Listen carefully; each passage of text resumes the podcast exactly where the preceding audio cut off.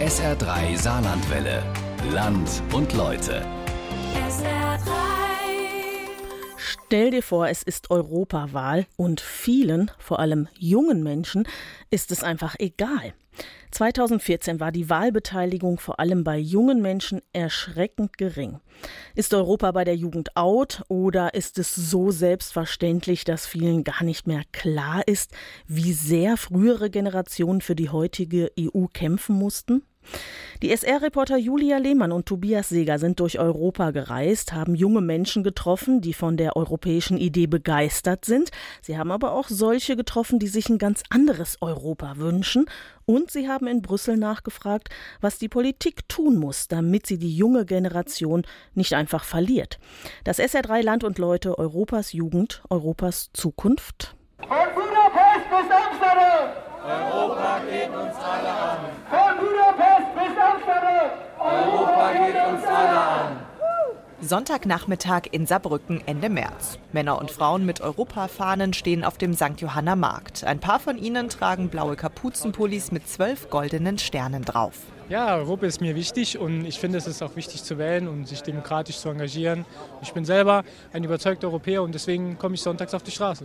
Weil es wichtig ist, weil Europa wichtig ist und ich für meinen Sohn das Europa haben will, was ich auch kennengelernt habe. Und deswegen bin ich heute hier. Man muss auf die Straße gehen und nochmal sagen, wie wichtig es ist für Europa, wirklich aufzustehen und wählen zu gehen am 26. Mai. Und da gebe ich meinen Sonntag auch gerne für her.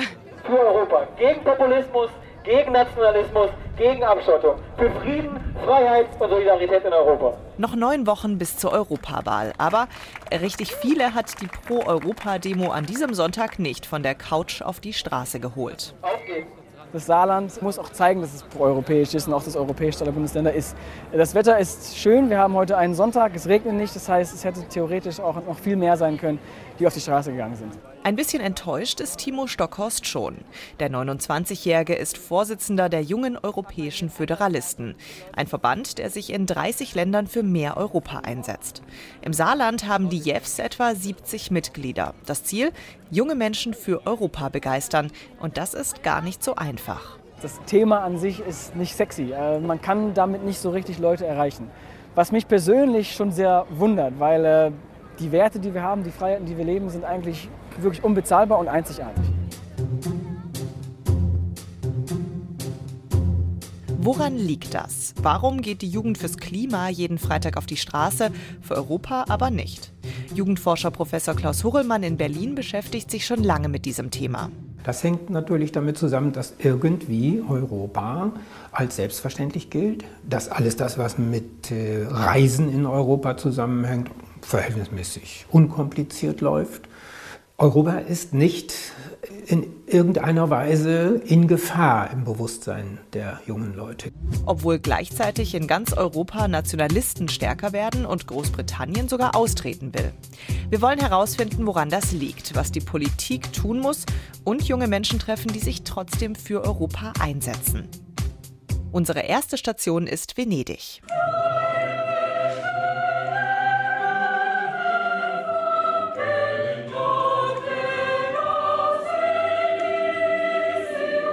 Chorprobe an der Uni Venedig. In einem weiß gestrichenen Raum mit dunklen Holzbalken an der Decke stehen 20 Männer und Frauen. Sie alle studieren oder lehren an der Uni und sie lieben Musik. Heute singen sie Freude schöner Götterfunken, die Europahymne. Mittendrin Bettina Wolf. Sie ist 28 und kommt ursprünglich aus einem kleinen Ort an der Mosel. Ihr Lebenslauf durch und durch europäisch. Wenn Europa, äh, so wie wir es kennen, nicht mehr existiert, dann gibt es halt eine ganz andere Welt mit möglicherweise und nach meiner Befürchtung eben viel weniger Rechten und Freiheit. Und dafür lohnt es sich, sich einzusetzen. Bettina hat schon in Frankreich und England studiert, wo sie sich auf Demos für Europa und gegen den Brexit engagiert hat. Es folgte ein journalistisches Volontariat bei der renommierten FAZ, ein Jackpot für Nachwuchsjournalisten, aber es kam anders. Ich habe für mich gemerkt, dass ich jetzt nicht einfach nur der stille Beobachter bin, sondern dass ich aktiv werden möchte. Und deswegen habe ich mir überlegt, äh, dass mich internationale Entwicklung interessiert und dann eben nochmal ganz konkret, weil wir eben in Europa sind und weil das jetzt auch aktuell wieder ein ganz großes Thema ist, Migration, dass ich da einfach mich darauf fokussieren möchte und sehen möchte, wo sind die Fluchtursachen, wie kommen wir überhaupt in die jetzige Situation und was kann man da ganz aktiv machen. Deshalb studiert Bettina an der Uni Venedig Migration im Mittelmeerraum. Alors, c'est, euh, ça c'est une toute première chose à dire. Une autre chose, c'est qu'en dehors des camps, Am nächsten Morgen um 9 Uhr. In der Vorlesung geht es um palästinensische Flüchtlinge. Die meisten Veranstaltungen sind auf Französisch. Direkt um die Ecke der Uni fahren bunte Gondeln über das Wasser, vorbei an Kirchen und Museen. Die Schönheit Venedigs ist in dem kleinen Vorlesungsraum aber nicht wichtig. Was zählt, ist die EU-Flüchtlingspolitik. Und mit der ist keiner zufrieden. Seit 2014 sind laut UN mehr als 18.000 Menschen im Mittelmeer ertrunken. Es sterben einfach viel zu viele Menschen und wir in Europa machen nichts dagegen. Die meisten Menschen nehmen Migration als eine Bedrohung wahr. Dabei hat es sie schon immer gegeben und es wird sie auch immer geben. Ich habe schon sehr viel Diskriminierung mitbekommen. Ich glaube, das ist sehr verbreitet. Vielleicht auch, weil die Menschen einfach zu wenig wissen. Deswegen will ich das gründlich studieren. Migration, Flucht und Asyl. Für die EU zentrale Herausforderungen. Die Fremdenfeindlichkeit in Europa macht Bettina Sorgen. Dass andere Angst vor Einwanderern haben, findet sie unbegründet. Es ist ja nicht so, dass äh, wir wirklich andere Werte haben. Im Großen und Ganzen sind wir tatsächlich, wie es so schön heißt, Menschen wie du und ich. Wenn dann im Einzelnen mal Extreme da sind, natürlich, das will ich gar nicht wegreden, aber die gibt es auch immer und überall. Und da ist es einfach wichtig, dass sich alle auf dieselben Grundlagen, das sind Gesetze, einigen. Eine bessere Integration und eine gemeinsame europäische Flüchtlingspolitik. Dafür will sich Bettina nach dem Studium einsetzen und damit für eine starke europäische Gemeinschaft. Am Abend sind wir mit Bettina auf einer Erasmus-Party in der Stadt. Die kleine Kneipe ist rappelvoll. Viele Gaststudenten trinken ihren Aperol Spritz draußen. Ein orangefarbenes Getränk aus Prosecco, Sodawasser und Likör. Sie kommen aus ganz Europa. Bettina erinnert sich an ihre eigene Erasmus-Zeit in England. Dann haben wir jeder uns irgendwie die Flagge des Landes, woher wir kamen, auf die Wange gemalt und dann kam man einfach so ganz nett ins Gespräch und es war super entspannt und äh, da hat man das wirklich gemerkt, was Europa eigentlich bedeutet und welche Gesichter dahinter stehen. Mit dem Erasmus-Austauschprogramm der EU waren schon ein paar Millionen Studenten im Ausland zum Lernen und auch zum Kennenlernen. Das funktioniert hier in Venedig. Ein Portugies ist ganz anders als ein Deutscher oder als ein Spanier oder Italiener, aber irgendwo ist man doch so verbunden und das ist unglaublich schön. Andere Kulturen kennenlernen ist wichtig, um neue Perspektiven zu bekommen. Mittlerweile ist es eigentlich schon so, dass man doch vielleicht eher Europäer ist statt Deutscher. Das, also es hat mich selbst überrascht, bin ich ehrlich. Ja. Was wir in Venedig gelernt haben. Begegnung baut Vorurteile ab und schafft ein europäisches Wir-Gefühl. Für Bettina völlig normal, aber längst nicht für alle jungen Europäer, sagt Jugendforscher Horelmann. Ja, insgesamt kann man sagen, je höher die Bildung, je privilegierter die Ausbildung, desto stärker öffnet sich der Blick auf europäische Möglichkeiten und desto stärker werden darin Potenziale gesehen und keine Bedrohungen gesehen. Und je weiter unten man in der Bildungslaufbahn und in der Bildungsleiter sich befindet, desto wackeliger wird das schon einmal mit dem Europagedanken. Für die Erasmus-Studenten ist Europa ganz nah, für andere weit weg. 2014 haben bei der Europawahl nur wenig junge Menschen abgestimmt. Macht die EU da vielleicht auch einfach was falsch? Wir fahren nach Brüssel und treffen im Parlament Timo Wölken. Moin Moin, herzlich willkommen aus Brüssel zu einer neuen Folge Mythen Mittwoch. Ich möchte mich an diesem, ich möchte mich, mhm. Moin Moin, herzlich willkommen zu einer neuen. Sorry. Timo Wölken steht in einem grünen Studio und schaut in die Kamera. Hier im EU-Parlament nimmt er Videos auf und stellt sie online auf YouTube.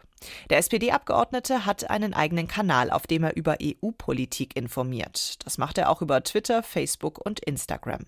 Ein Politiker, der Social Media nutzt, ist in Brüssel immer noch Exot. Aber Timo Wölken findet das wichtig. Weil junge Menschen da sind, Also weil sie sich dort informieren, weil sie sich dort äh, Unterhaltung besorgen. Das ist nicht immer nur YouTube, das können auch mal andere Plattformen sein. Das Nutzungsverhalten ändert sich natürlich, aber im Moment ist das äh, the place to be sozusagen. Mit 33 Jahren ist Timo Wölken einer der jüngsten im Parlament. Der Altersschnitt liegt bei 55. Eine Gefahr ist definitiv, dass ähm, nicht, nicht mehr alle repräsentiert fühlen.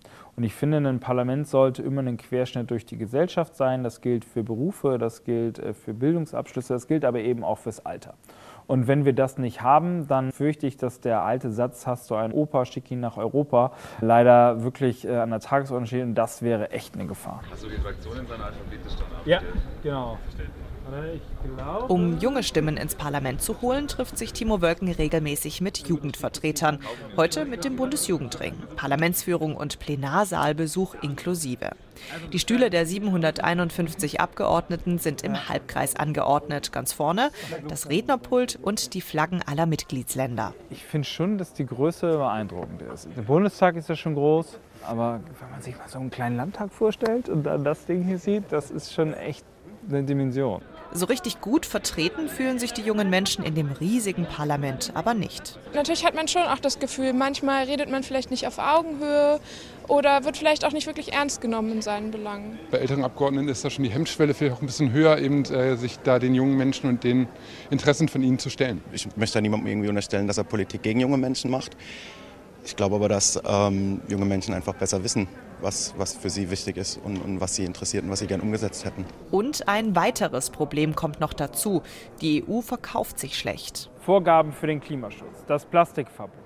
Äh, Abschaffung von Roaminggebühren oder dass man Netflix im Ausland gucken kann. Das denkt man irgendwie, das kommt vielleicht vom Bundestag oder ist einfach so da, aber dass das echte europäische Gesetzgebung ist, das sieht man viel zu wenig. Ich glaube, es ist ein Wahrnehmungsproblem. Unter anderem deshalb will Timo Wölken weiter auf Social Media setzen, um die jungen Europäer an Brüssel zu binden. Was wir aus Brüssel mitnehmen. Erstens, die Anliegen der Jugend müssen besser vertreten werden. Zweitens, wenn sich junge Menschen für Europa begeistern sollen, müssen sie EU-Politik erstmal verstehen. Die ist nämlich ganz schön kompliziert, sagt Jugendforscher Klaus Horrellmann. Also es ist ein unübersichtliches Gewirr von verschiedenen politischen Kräften in verschiedenen politischen Institutionen. Das macht ähm, die europäischen politischen Einrichtungen so wenig greifbar. Und junge Leute brauchen es klar, brauchen es ähm, ziemlich ein eindeutig, wenn sie sich unter etwas Politischem was vorstellen wollen. Timo Wölken will weiter über Social Media die Jugend informieren und sich auch um die Themen Jobchancen und Zukunftsperspektiven für junge Europäer kümmern. In vielen Ländern sind die nämlich immer noch katastrophal. Wir geben viel zu wenig Geld aus für die Bekämpfung der Jugendarbeitslosigkeit. Wir sollten begreifen, dass wenn wir wollen, dass Europa eine Zukunft hat, die Jugend in Europa eine Zukunft braucht. Und wir müssten deswegen viel mehr Geld in diese so wichtigen Programme investieren. Als nächstes geht es dahin, wo die Jugendarbeitslosigkeit am höchsten ist. Wir fahren nach Griechenland. Die letzten zehn Jahre waren hart. Schlimme Wirtschaftskrise, immer wieder kurz vor dem Staatsbankrott. Ganz langsam geht es aufwärts, aber die Jugendarbeitslosigkeit liegt immer noch bei fast 40 Prozent. An einem sonnigen Tag im März ziehen junge Griechen mit Plakaten und Trommeln an der Universität mit den schneeweißen Säulen vorbei. Es geht um die miserablen Zustände in den Krankenhäusern und damit auch gegen die Politik der EU. Ich möchte nicht, dass Griechenland in der EU ist. Nicht, weil ich sie nicht mag, sondern wegen der Sparmaßnahmen. Das Hauptproblem ist, ihnen geht es nicht um die Menschen, sondern nur ums Geld. Die EU ist keine solidarische Union der Bürger, sondern eine kapitalistische. EU-Kritik von links. In Griechenland keine Seltenheit. Misswirtschaft, Steuerhinterziehung, korrupte Eliten. Durch das alles hatte sich Griechenland hoch verschuldet. Dann kam auch noch die weltweite Finanzkrise dazu. Die EU schnürte Rettungspakete, im Gegenzug musste Griechenland aber einen harten Sparkurs fahren. Zwangsprivatisierungen, Rentenkürzungen, Steuererhöhungen, viele Menschen blieben auf der Strecke. Wir wollen wissen, was junge Griechen immer noch von der Krise merken und wie die ihre Beziehung zu Europa verändert hat. In einem Vorort in Athen treffen wir Eleni Karamali. Am Samstagmorgen sitzt Eleni mit ihrer Mutter in der kleinen Küche. Es gibt Kaffee und griechischen Joghurt mit Feigenmarmelade. Eleni ist erst 16, trotzdem weiß sie noch, wie es zu Beginn der Krise war. Wir hatten immer das Fernsehen an und wir haben die ganze Zeit die Nachrichten geguckt, um zu sehen, was passieren wird, ob wir in der Eurozone bleiben werden oder nicht. Alle haben darüber gesprochen und geredet und deswegen also ich kann mich daran gut erinnern. Eleni besucht die deutsche Schule in Athen. Die meisten der Schüler sind Griechen, die an der Privatschule aber auch Deutsch lernen. Elenis Mutter ist Deutschdolmetscherin, der Vater Architekt. Die Krise hat auch sie erwischt. Die vierköpfige Familie musste umziehen von einem Haus in eine Wohnung. Mutter Aliki wollte auf keinen Fall an der Bildung sparen und ihren Kindern ein Studium im Ausland ermöglichen. Um dieses Studium zu sichern, haben wir auch das Familienhaus meines äh, Mannes äh, verkauft, weil wir haben Prioritäten gesetzt. Und wir haben gedacht, es ist wichtiger, eine gute Bildung unseren Kindern mitzugeben, als ein Haus. Eleni wäre vermutlich sowieso zum Studieren erstmal ins Ausland gegangen. Eigentlich würde sie danach aber gerne in ihre Heimat zurückkehren. Aber wenn die Arbeitslosigkeit so ist, wie es jetzt ist, also in fünf Jahren oder so, dann kann ich nicht zurückkommen.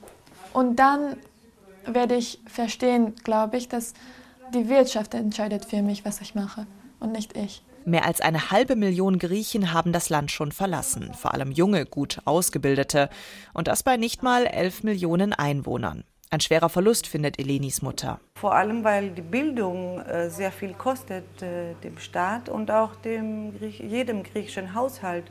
Dieses ganze Geld wird also ausgegeben und dann die Vorteile davon äh, hat ein anderes Land, wo diese sehr hochqualifizierten Menschen dann arbeiten.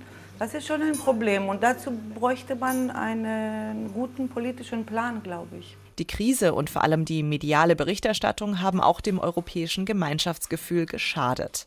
Deutsche Boulevardzeitungen schrieben von den gierigen Pleitegriechen. Die griechische Presse machte die Deutschen zu Finanznazis.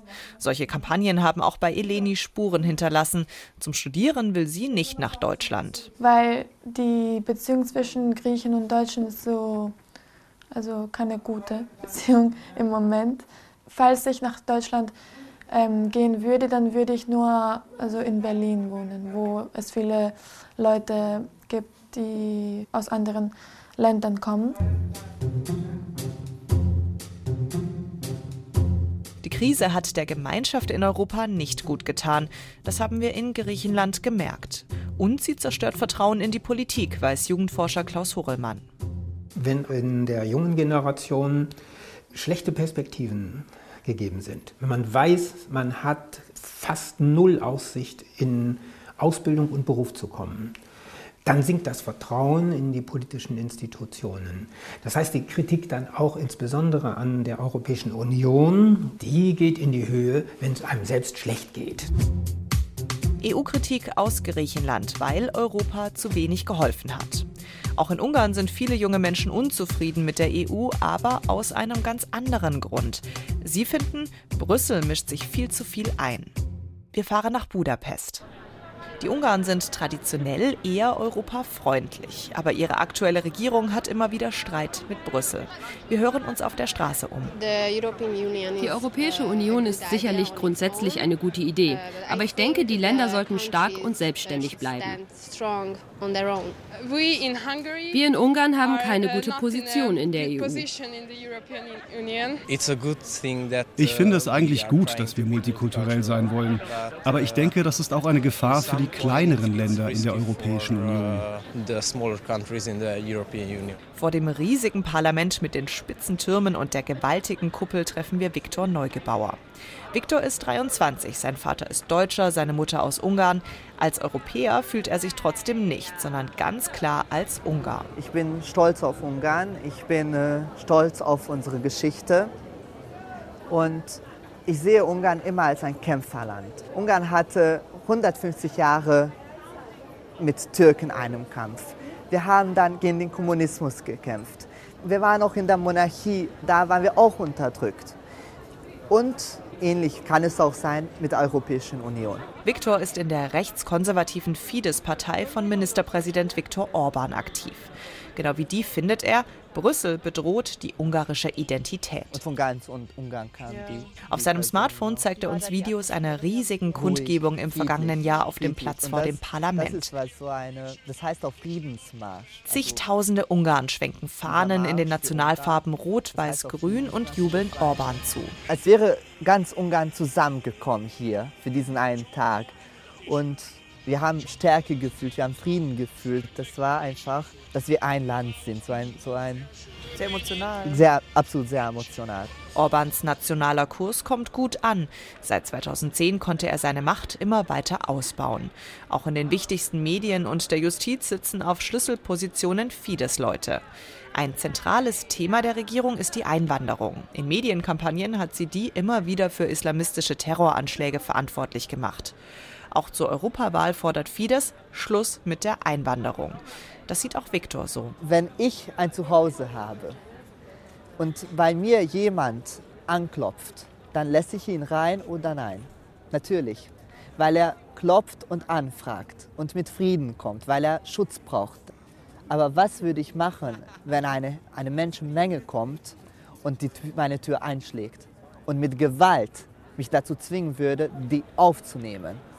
Ich würde bestimmt nicht aufmachen. Bei der EU stößt die nationale Politik der ungarischen Regierung auf heftige Kritik.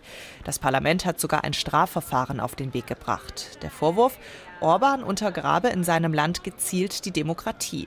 Für Viktor steckt hinter der Kritik ein klarer Plan. Die Aristokraten in Brüssel haben den Kampf angefangen, dass sie die komplette Kontrolle über alle Länder übernehmen können.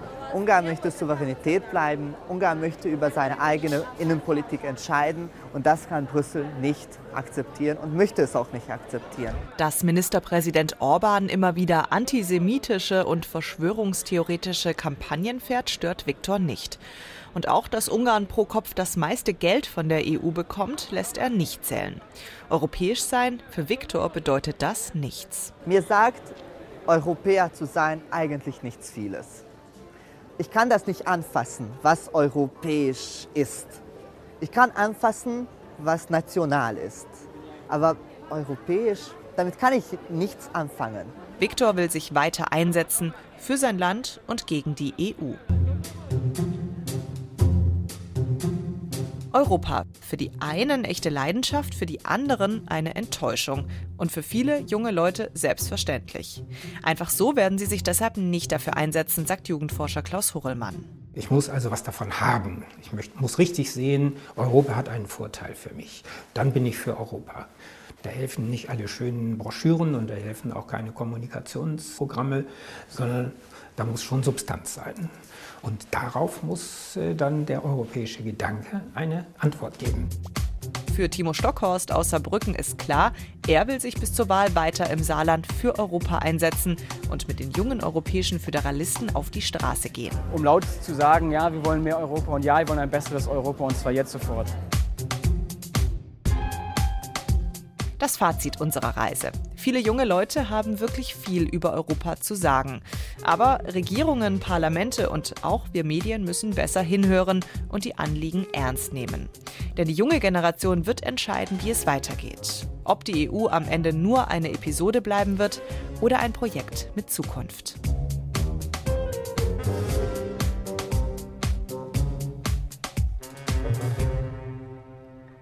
Am 26. Mai ist Europawahl und auch Kommunalwahl übrigens. Hier auf SR3 Saarlandwelle können Sie ab 18 Uhr eine Sondersendung dazu hören und da erfahren Sie alle Wahlergebnisse aus der Kommune, aus Ihrer Kommune, aus Europa und auch zum Beispiel von der Bürgerschaftswahl in Bremen. Alle Infos hier auf SR3. Das jetzt gerade, das war unser Land und Leute von Julia Lehmann und Tobias Seeger.